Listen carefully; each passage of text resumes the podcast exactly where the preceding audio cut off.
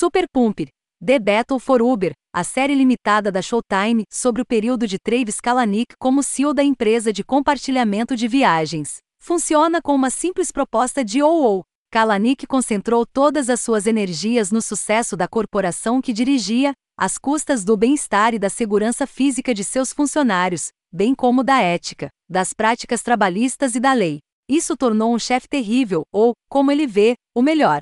O fato de essa pergunta ser respondida tão facilmente explica por que Super Pumped é um relógio tão punitivo. As ilusões e deficiências de Kalanick como gerente foram exploradas no livro de mesmo nome do jornalista Mike Isaac, o material de origem para esta série.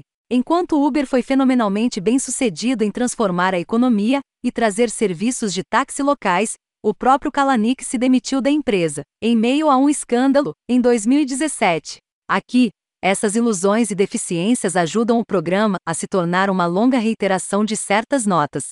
Interpretado por Joseph Gordon-Levitt, Kalanick não consegue vender os monólogos sub-sorking que ele entrega à sua equipe. A estrutura do programa tende a colocá-lo em conflito com sistemas destinados a governar corporações como Uber, ou com um capitalista de risco, Kylie Chandler. Kalanick declara como ele vai planejar além dos limites e então o faz, levando sua empresa através de áreas cinzentas morais em zonas totalmente proibidas. A Uber é acusado de ter vigiado jornalistas e usado um programa interno chamado Greyball para impedir que funcionários de trânsito chamem caronas. Ele apresenta argumentos, roteirizados por escritores, por trás de bilhões, que expõem sem rodeios o que há de errado com seu estilo de gestão, como quando ele declara em um discurso de abertura da série: há coisas mais importantes do que segurança.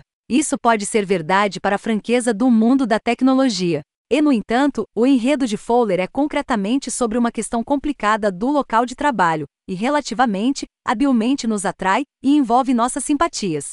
É o elemento deste show que funciona, e é efetivamente desembaraçado do personagem Kalanick no centro da série. Muito de Super Pumped é gasto tentando nos convencer de que a mentalidade de Kalanick será recompensadora de lidar, quando, na verdade, não é surpreendente. Ele acha que as regras não se aplicam a ele, uma característica que certamente é ampliada em Kalanick, mas dificilmente fora da norma para sua classe de CEO. A profundidade e potência, pelo menos um pouco, em explorar os andares abaixo do C-suite, os lugares onde a ilegalidade tem consequências reais. Deseja-se que Super Pumped encontre mais tempo e espaço para considerar o mundo que Kalanick e sua turma construíram.